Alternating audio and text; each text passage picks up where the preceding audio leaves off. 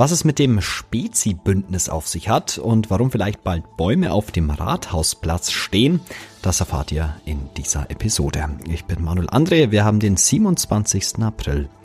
Guten Morgen. Nachrichtenwecker, der News-Podcast der Augsburger Allgemeinen.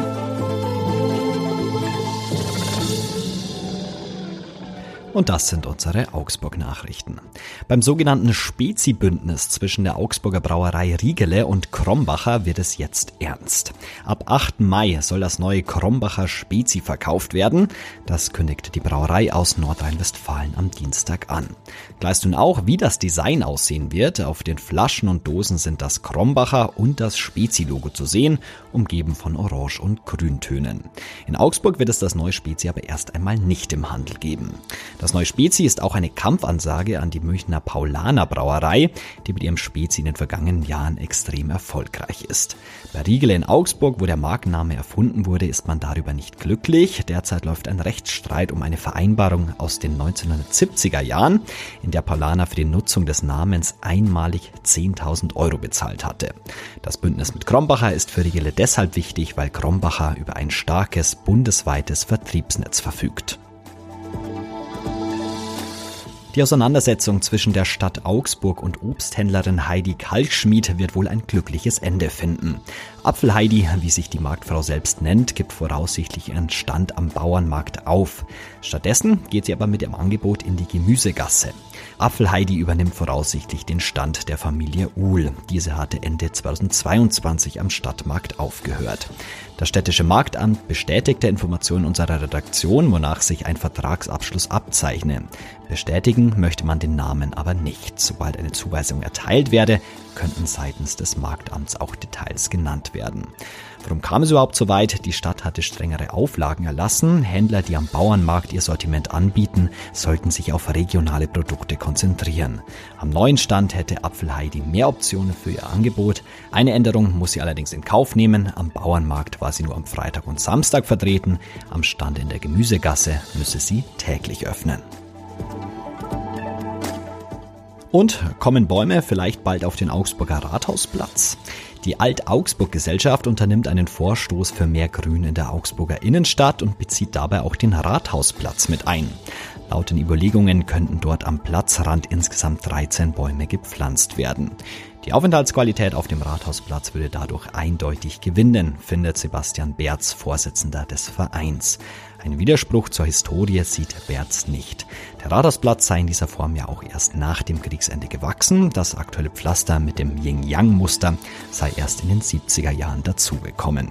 Die Stadt Augsburg äußerte sich auf Anfrage unserer Redaktion in einer ersten Stellungnahme hingegen kritisch. In der Vergangenheit habe man sich immer wieder gegen Bäume entschieden.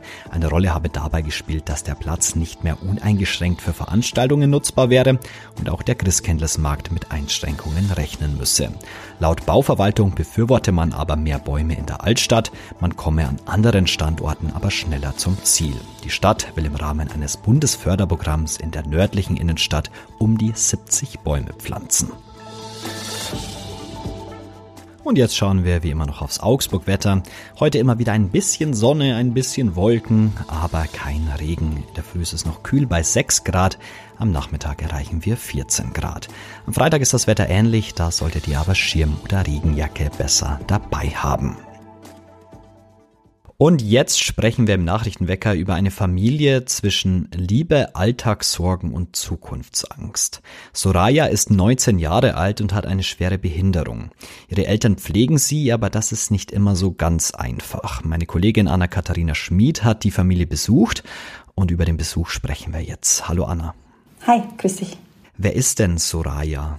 Also Soraya ist eine junge Frau aus Kissing, und sie wurde mit einem sehr schweren Gendefekt äh, geboren, ähm, ist weltweit sogar auch einzigartig. Und daher spricht sie nicht, äh, sie zeigt kaum Emotionen, sie ist auch Autistin. Und was noch dazu kommt, ist, äh, sie zeigt herausforderndes Verhalten, wie es in Fachkreisen heißt. Also sie zwickt und kratzt und packt manchmal halt auch an den Haaren, was ihre Chancen in einem Wohnheim äh, für Menschen mit Behinderung unterzukommen einfach auch sehr viel schwieriger macht. Wie sieht denn der Alltag der Eltern, der Familie aus? Also es ist von meinem Eindruck her absolut also minütlich durchgetaktet. Es gibt kaum Verschnaufpausen.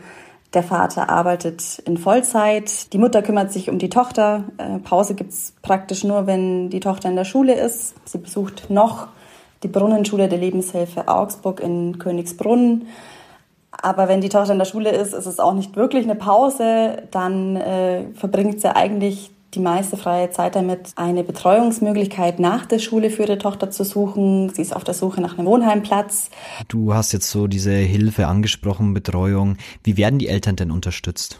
Also unterstützt kaum. Es gibt Angebote, aber sehr eingeschränkt. Es gibt zum Beispiel den familienentlastenden Dienst, den die Lebenshilfe des Landkreises anbietet, äh, der praktisch stundenweise kommt, äh, abends kommt, Wochenende kommt. Ähm, allerdings ist der auch einfach durch äh, Personalmangel in der Pflege eingeschränkt.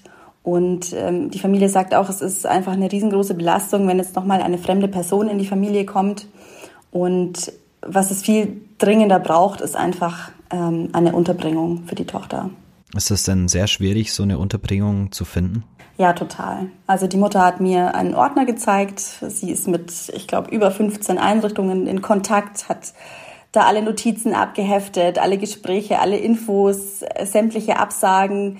Ähm, es sagt auch die Sprecherin vom Bezirk Schwaben, der dafür zuständig ist. Es gibt zu wenig Plätze in, in Wohnheimen für Menschen mit Behinderung. Besonders gravierend ist die Lage bei Kurzzeitpflegeplätzen. Das heißt, wenn pflegende Angehörige mal kurz eine Auszeit brauchen, also mal in den Urlaub fahren wollen, kurz, oder mal ein Wochenende für sich brauchen, oder natürlich halt auch in Krankheitsfällen ausfallen.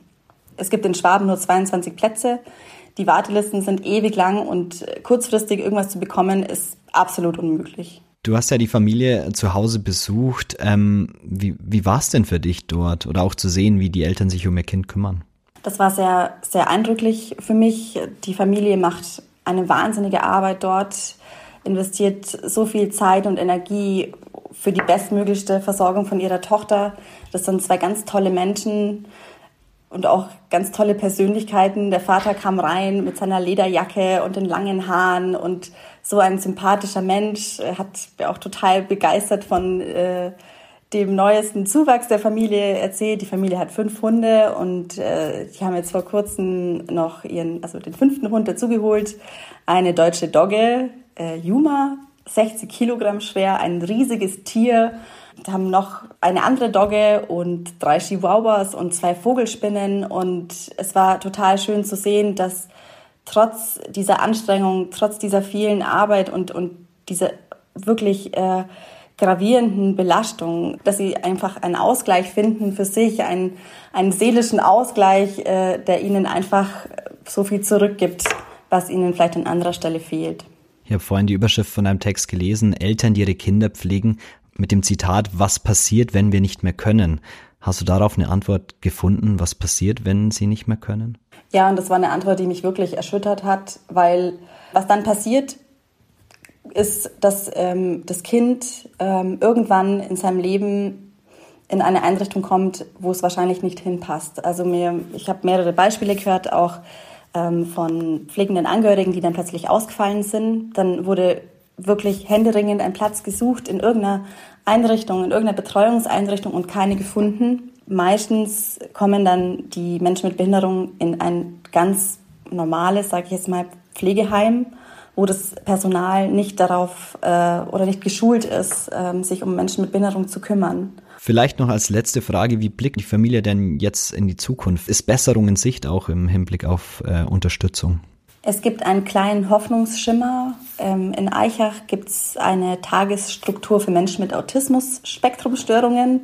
Ein langer, sperriger Name für eine Einrichtung, in der vor allem ähm, Autistinnen und Autisten ähm, unterkommen. Ähm, das ist praktisch eine Betreuungsmöglichkeit tagsüber.